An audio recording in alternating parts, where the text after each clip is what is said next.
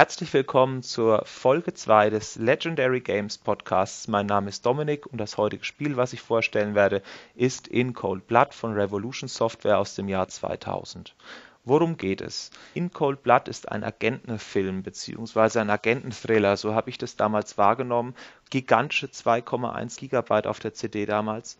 Also eine wahnsinnig große Datenmenge und die ganze Sache ist auch gefüllt mit irgendwelchen Rendersequenzen, mit viel Sprachsequenz und einer spannenden Geschichte, die sich um den Konflikt zwischen West und Ost, also sprich zwischen USA, Großbritannien und den Nachfolgestaat der Sowjetunion, also an dem Staate Wolga dreht, der an irgendetwas forscht bzw. an irgendetwas dran ist, wo der Westen mit Argwohn betrachtet. Und das Spiel steigt auch ein mit einer Nachrichtensequenz, die durchaus zeigt, dass sich dieser West-Ost-Konflikt wieder verschärft hat und man deswegen Agenten abgestellt hat, um praktisch diesem Geheimnis, das in Wolga sich auftut, auf die Spur zu kommen.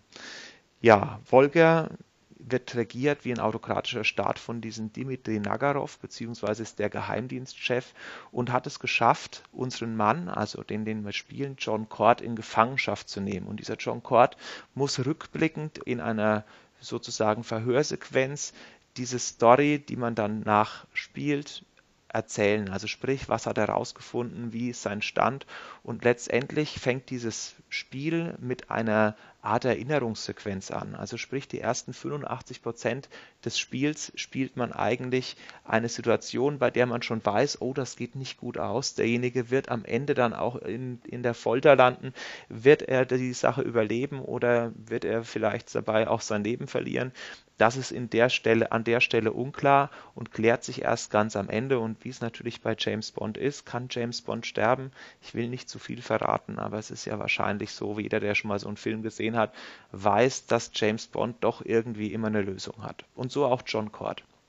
Aber der Reihe nach. Also MI6 schickt einen nach Volga und äh, dort ist ein amerikanischer Spion verschwunden und den soll man erstmal suchen. Dabei hilft einen ein ukrainischer Veteran beziehungsweise so eine Art Kontaktmann, der einen in die Mine schmuggeln soll und äh, der gibt einen auch so Anweisungen, ja, benutze mal besser dein Köpfchen anstatt deine Waffe, unabhängig davon, dass man die auch nicht hat zu der Zeit, aber benutze mal dein Köpfchen, da drin sind so viele Wachen, mit denen kannst du es anders nicht aufnehmen. Und so ist es auch, man schleicht in die Mine, man versucht sich irgendwie bis ans Ende des Levels zu bringen, dabei auch Sachen in Erfahrung zu bringen, wo denn dieser Spion ist, trifft dabei Wissenschaftler, die zum Beispiel gegen ihren Willen festgehalten werden und müssen eben für diesen Bösewicht arbeiten, weil eben die Tochter als Geisel gehalten wird oder weil andere Druckmittel gegen sie bestehen und entdeckt so, ja, okay, anscheinend werkeln die an etwas Größeren, also an Trifelin, so eine Art Wunderdroge, Wunderwaffe.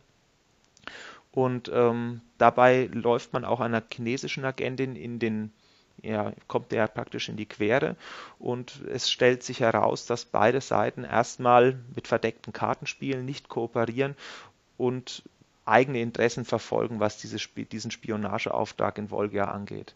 Später kreuzen sich die Wege mit der Dame noch weiter, also sei es egal, ob in den, äh, im Untergrund in Europa oder sei es auf dem Schlachtschiff oder sei es am Ende in der Arktis, wo es letztendlich aufs große Finale hinläuft äh, oder zuläuft. Ähm, da ist es dann tatsächlich so, dass sich diese Interessenskonflikte so weit entschärfen, dass man eben zusammenarbeitet, auch weil man als John Cord feststellt, dass einen der Geheimdienst letztendlich in so eine Art doppeltes Spiel mit eingebunden hat und dass vielleicht die vorgesetzte Alpha äh, tiefer verstrickt ist in diese Machenschaften in Wolke, als man es am Anfang wahrhaben wollte. Also eigentlich setzt man so ein bisschen vertrauensvoll auf diese Person, gerade auch durchs Intro weiß man, das ist die Chefin, die kümmert sich um einen, die gibt einen die Befehle, so ein bisschen wie M bei James Bond und stellt dann aber fest, dass die, diese Dame sich eigentlich mit dieser neuen Weltordnung beziehungsweise mit diesen neuen Machthabern in Volga schon so weit arrangiert hat, dass sie eigentlich das Land verrät und bereit ist, John Cord zu opfern.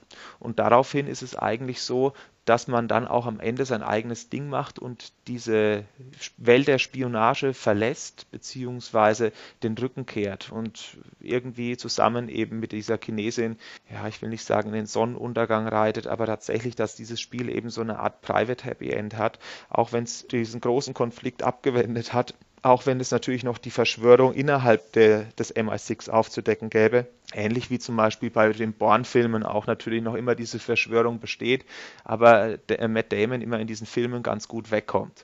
Ja, also so ungefähr muss man sich das vorstellen, wie dieser Storyplot ist. Zur Story selber, ähm, ich habe die damals mit Begeisterung gespielt. Also ein Spiel, was mich 20 bis 25 Stunden gefesselt hat, das gab es echt selten. Also meistens ist es so, in Adventures ist man hängen geblieben und dann war irgendwie das Rätsel zu schwierig, das Internet gab es nicht, man konnte es nicht nachschauen, war, war auch zu stolz zum Nachschauen.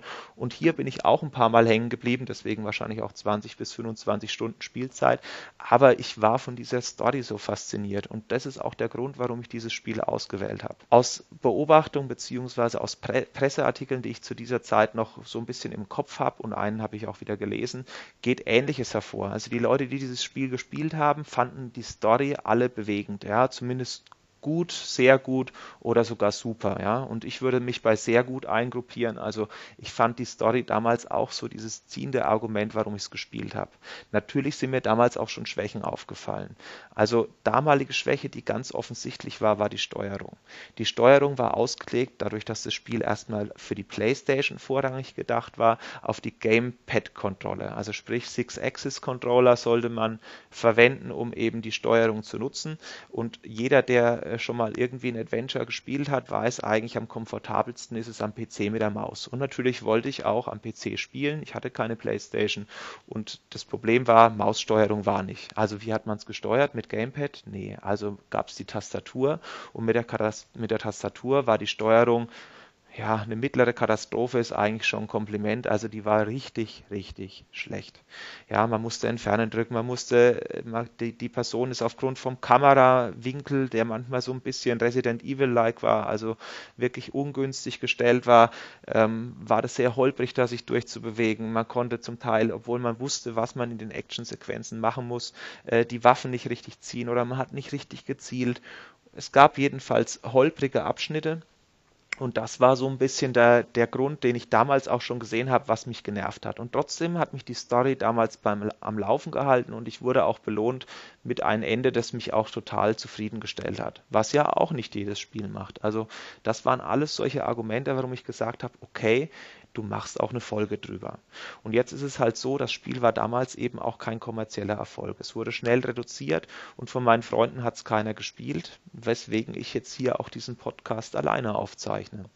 Ja, was gibt es so zu sagen zu dem Spiel? Also jedes Spiel innerhalb von Wikipedia von Revolution Software hat einen eigenen Artikel, in Cold Blood aber nicht. Und man sieht auch, dass das, dieses Studio daran keinen Narren gefressen hat. Also ich glaube nicht, dass es ein finanzieller Erfolg war, sondern eher ein Misserfolg, weil vorher waren die Spiele Baphomets Fluch 1, 2 und dann ging es mit der schlafende Drache so in so einer Art 3D-Optik, auch mit dem äh, Baphomets Fluch 3 weiter und man hat nie mehr Anstalten gemacht, in Cold Blood wiederzubeleben. Ja, das Spiel ist bis heute nicht auf Steam erhältlich, auf Good Old Games gibt es zwar eine Version, ich glaube aber auch, dass sich die spärlich verkauft verkauft. Und für mich ist das so der Anzeichen, das Studio hat halt erkannt, okay, Baphomets Fluch, das ist halt unser Seller, den, den, wenn wir den aufrechterhalten, dann sichern wir uns unseren Fortbestand und solche Projekte wie in Cold Blood, wo man es mal probiert mit so einer Art AAA-Titel, zumindest zur damaligen Zeit, die sind einfach zu teuer und risikohaft und deswegen lassen wir das. Dabei war es ein interessantes Spielschema. Und zwar, wenn man sich zurückerinnert, in der Zeit der 90er, da waren ja eigentlich eher die klassischen Adventures in. Ja? Also wenn ich in die frühen 90er gehe mit Monkey Island oder mit Day of Tentacle oder mit Sam Max, die sind alle ohne Actionanteil. Und dann kam aber 1997 eine große Veränderung. 96, 97 kam das erste Tomb Raider. Und Tomb Raider hat auch Rätsel, aber eigentlich ist so dieses Spielelement, was die Leute damals fasziniert hat, neben den 3D, auch dieser Kampf mit den Tieren. Also sprich dieses Rätseln in einer 3D-Welt, auch mit so einer äh, 3D-Perspektive, also so einer Third-Person-Perspektive. Und das fanden die Leute cool, das haben die Leute gekauft, nicht zuletzt natürlich auch wegen dem Charakter Lara Croft. Aber das hat so ein bisschen diese Ausrichtung der Industrie auch verändert. Und dieses In Cold Blood ist so ein Zwischending. Es gibt Actionsequenzen, die, wie ich beschrieben habe, relativ schlecht gelöst sind, aber es gibt eben auch Rätselsequenzen. Und für mich war das eigentlich auch ein schöner, reizvoller Einstieg in diese Welt, wo ich gedacht habe, ja, so kann es weitergehen, ja, nicht mehr nur pures Rätseln, es gibt auch mal hier und da eine Kampfeinlage, es gibt auch mal eine Geschick Geschicklichkeitseinlage, nicht zu fordernd, aber zumindest gut ins Spiel eingebunden.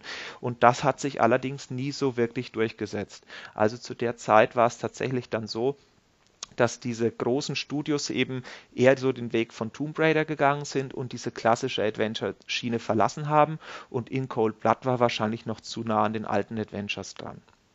Also das ist auch so ein Grund, warum wahrscheinlich dieses Spiel im, in, im Rückblick eben so, ein, so, eine Art seltsamer Zwischenschritt für viele gewesen ist und deswegen auch keine so große Aufmerksamkeit erreicht hat. Aus heutiger Sicht, 16 Jahre später, ich muss dazu sagen, ich habe es jetzt nicht nochmal installiert, ich konnte mich an die Story auch noch ziemlich gut erinnern, zumindest an die größten Teile, muss ich aber trotzdem einiges jetzt auch bemängeln, 15 Jahre später. Also nachdem ich das Spiel ja Anfang der 2000er immer empfohlen habe als storybasiertes Spiel, fällt mir heute auf, dass die Synchronsprecher zum Beispiel aus meiner Sicht eine relativ schlechte Qualität haben. Auch schon für damalige Verhältnisse sind die nicht überragend gesprochen. Des Weiteren fällt mir natürlich auf, dass die Kameraperspektive, die damals auch zur misslungenen Action beigetragen hat, auch aus heutiger Sicht noch immer sehr unglücklich gewählt ist.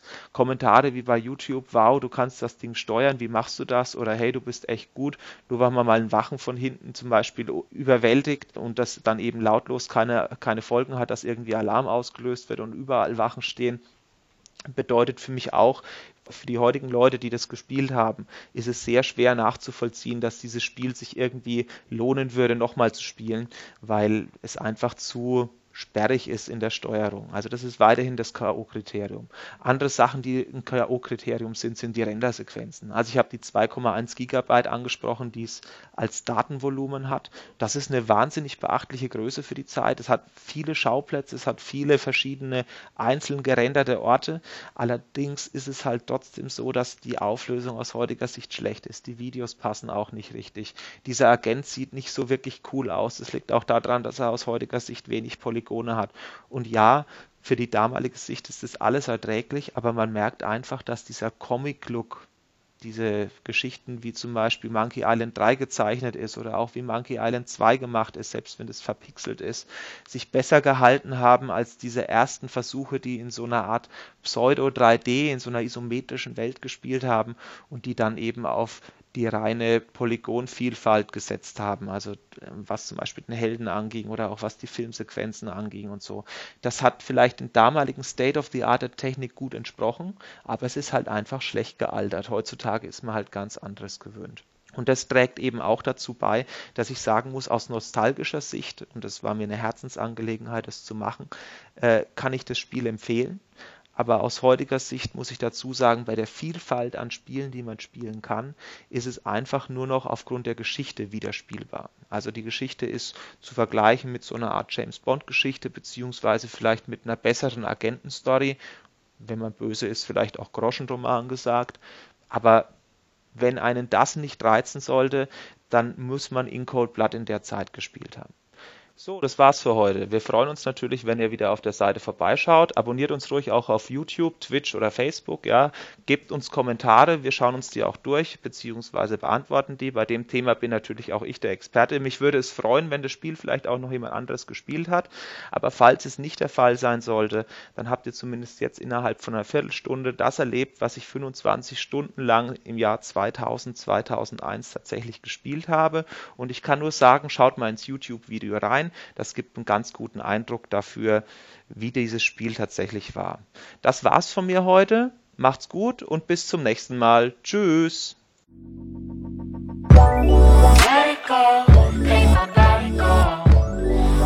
bodies high.